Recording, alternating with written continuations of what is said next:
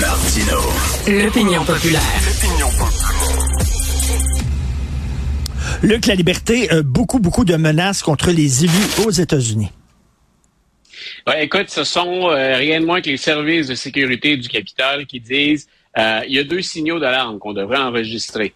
Un, euh, on est revenu à un niveau de menace. Il y a eu une légère baisse en, en 2022, mais 2023, il y a eu une recrudescence de menaces à l'endroit des, élus, qu'ils soient sénateurs, qu'ils soient représentants à la Chambre. Et on, on met ça ou on va jumeler ça avec on ne part pas que pour ça, mais ça peut expliquer pourquoi on ne revient pas en politique. Il y a un nombre d'élus anormalement élevé qui décident, même dans des circonscriptions gagnées d'avance. Un républicain qui est dans un, euh, une circonscription rouge, gagné, euh, mais c'est le cas chez les démocrates aussi. Dans les deux cas, donc, on a un nombre record d'élus qui disent, nous, on ne se représente pas en 2024. Mmh. Parce que bien sûr, on, on regarde l'élection présidentielle en 2024, mais c'est aussi les, les, tous les représentants qui mettent leur siège en jeu, puis le tiers des sénateurs. Écoute, j'ai pas le décompte exact parce qu'il y en a encore qui, qui hésitent euh, à se manifester, mais on a au moins une quarantaine d'élus au total, représentants et sénateurs, qui disent non, nous, en très mauvais français, on tire la plug, on s'en va. Et il y a bien sûr le climat des débats en chambre. il y en a qui, euh, qui en ont ras-le-bol de la polarisation, puis du fait qu'on s'insulte et qu'on discute de choses qui ne font pas progresser réellement le débat ou les enjeux pour les citoyens américains, mais il y en a aussi qui quittent en raison du nombre de menaces qu'on dirige vers eux.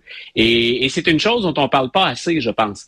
Euh, on en a beaucoup parlé le 6 janvier 2021, puis dans les jours qui ont suivi, euh, mais euh, on a eu des menaces, des tentatives d'intrusion chez des juges de la Cour suprême. Bon, contre le président américain, malheureusement, ça arrive très, très souvent, mais autant de menaces soutenues sur une assez longue période contre des élus, on ne voit pas ça souvent. On peut comprendre, c'est souvent quelque chose que je te répète, hein, on peut comprendre l'insatisfaction, la frustration, euh, puis le, le, rejet de certaines pratiques des, des, des politiciens. Mais entre ça et passer à l'acte ou menacer de le faire, on parle de menaces sérieuses, on parle de menaces de mort, pas juste de voter contre les élus. Euh, on menace de s'en prendre à eux et il y a malheureusement eu des cas comme ça. C'est un des indicateurs finalement euh, qui, qui pointe en direction d'un climat qui est très très malsain aux États-Unis. Écoute, euh, je, je me souviens plus c'est qui là qui a modernisé la lutte là, le, le, le, gars qui a fait que la lutte est devenue un gros gros show aux États-Unis là, mais il y a un essai. McMahon. Exactement lui. Il y a un essai qui vient de sortir aux États-Unis qui fait un lien entre la politique et la lutte en disant ben euh, euh, tu sais c'est comme euh, ça ressemble maintenant à la lutte professionnelle la politique avec le gros gros méchant puis le avec une confrontation entre les deux puis ils disent que c'est comme si la culture de la lutte professionnelle qui est devenue un gros show euh, vraiment contaminé euh, la scène politique. Puis il y, a, y, a, quelque chose qui est en lien aussi avec la politique comme spectacle. Ça fait oui. longtemps qu'on mélange. Puis écoute, ça, ça, vaut pour Barack Obama aussi, ça remonte à, avant ça, ça vaut pour Reagan. Mais je pense qu'on est rendu à, à, un point de bascule de ça. Comment on a récupéré la vie politique et comment il y a ce mélange entre vie politique puis entertainment, hein, ou monde du spectacle, distraction. Puis on le sait, en politique, faut jouer. La démagogie vient avec la, la politique faut charmer, faut séduire, ce sont pas toujours les idées, faut être capable de rejoindre les électeurs de diverses manières, euh, mais je, je pense qu'on est rendu à, à, un point de rupture. C'est une des choses euh, sur laquelle j'écris assez régulièrement, puis dont je discute avec toi. Ça m'inquiète, la démocratie américaine. Et, et ben bien oui. sûr que je vais surtout parler de Donald Trump. C'est la manifestation la plus spectaculaire.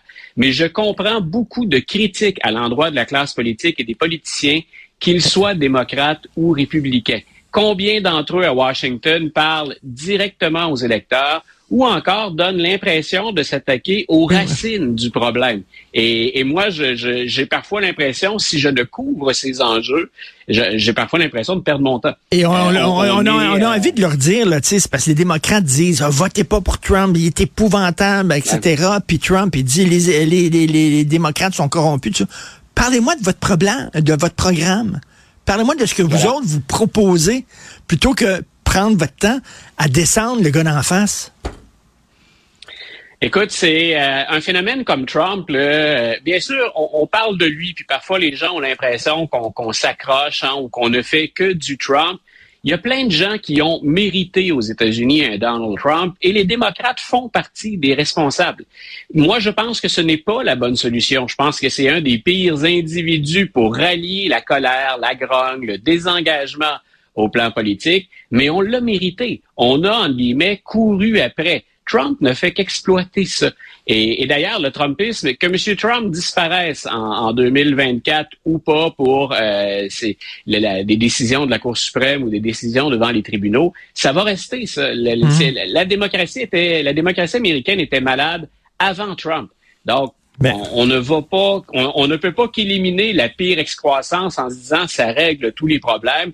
Il y a de nombreuses choses qui vont rester à attaquer. Bien sûr, ce qui est le plus gros problème actuellement, c'est le phénomène Trump. Mais je répète, il y a tellement de problèmes sous-jacents dont on parle pas ou qui sont camouflés ben ou balayés sous le tapis parce qu'on s'en prend à Trump. C'est pas une excuse, Trump, pour ignorer tout le reste. Tout à fait.